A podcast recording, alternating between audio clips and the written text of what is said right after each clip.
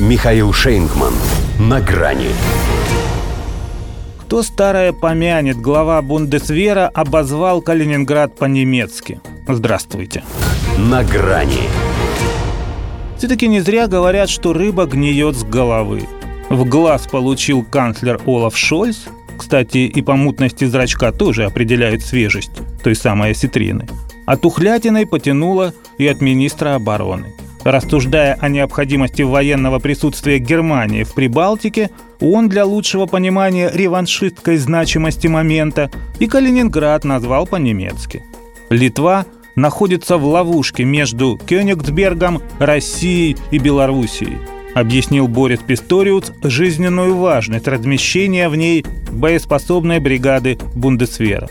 Может, конечно, это была всего лишь оговорка – но, во-первых, уже не только по Фрейду, а и по фронту, тому самому, восточному.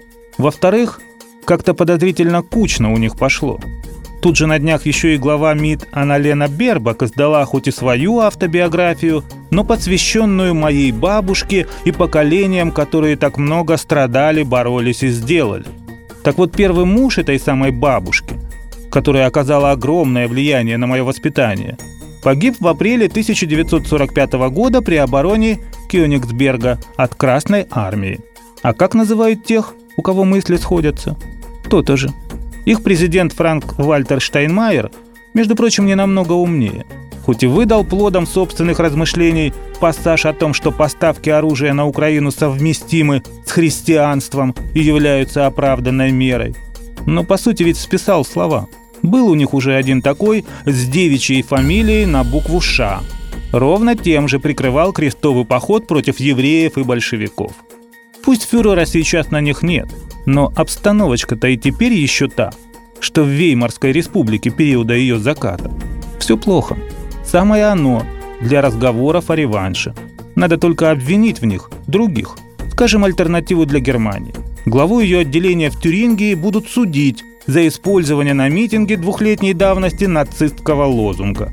Хотя в его призыве «все для нашей Родины», «все для Саксонии-Анхальт», «все для Германии» лишь последнее «все» совпадало с кричалкой штурмовиков НСДАП.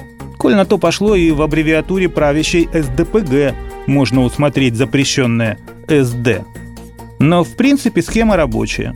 Поджог Рейхстага в современном прочтении – кстати, не пора ли им, прежде чем переименовывать наш Калининград, свой парламент назвать, как бывало?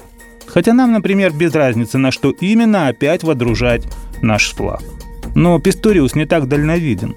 Глава Бундесвера будто отвечает на чей-то запрос «Ты мне вермахт или нет? Вермахт или нет?» «Я тебе, конечно, вермахт. Разве могут быть сомнения? Русских также ненавижу. Это вовсе не секрет.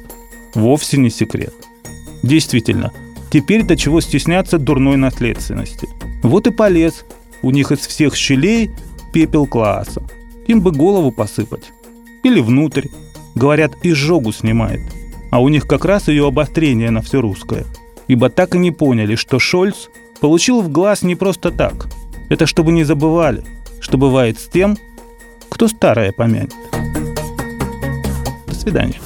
На грани с Михаилом Шейнгманом.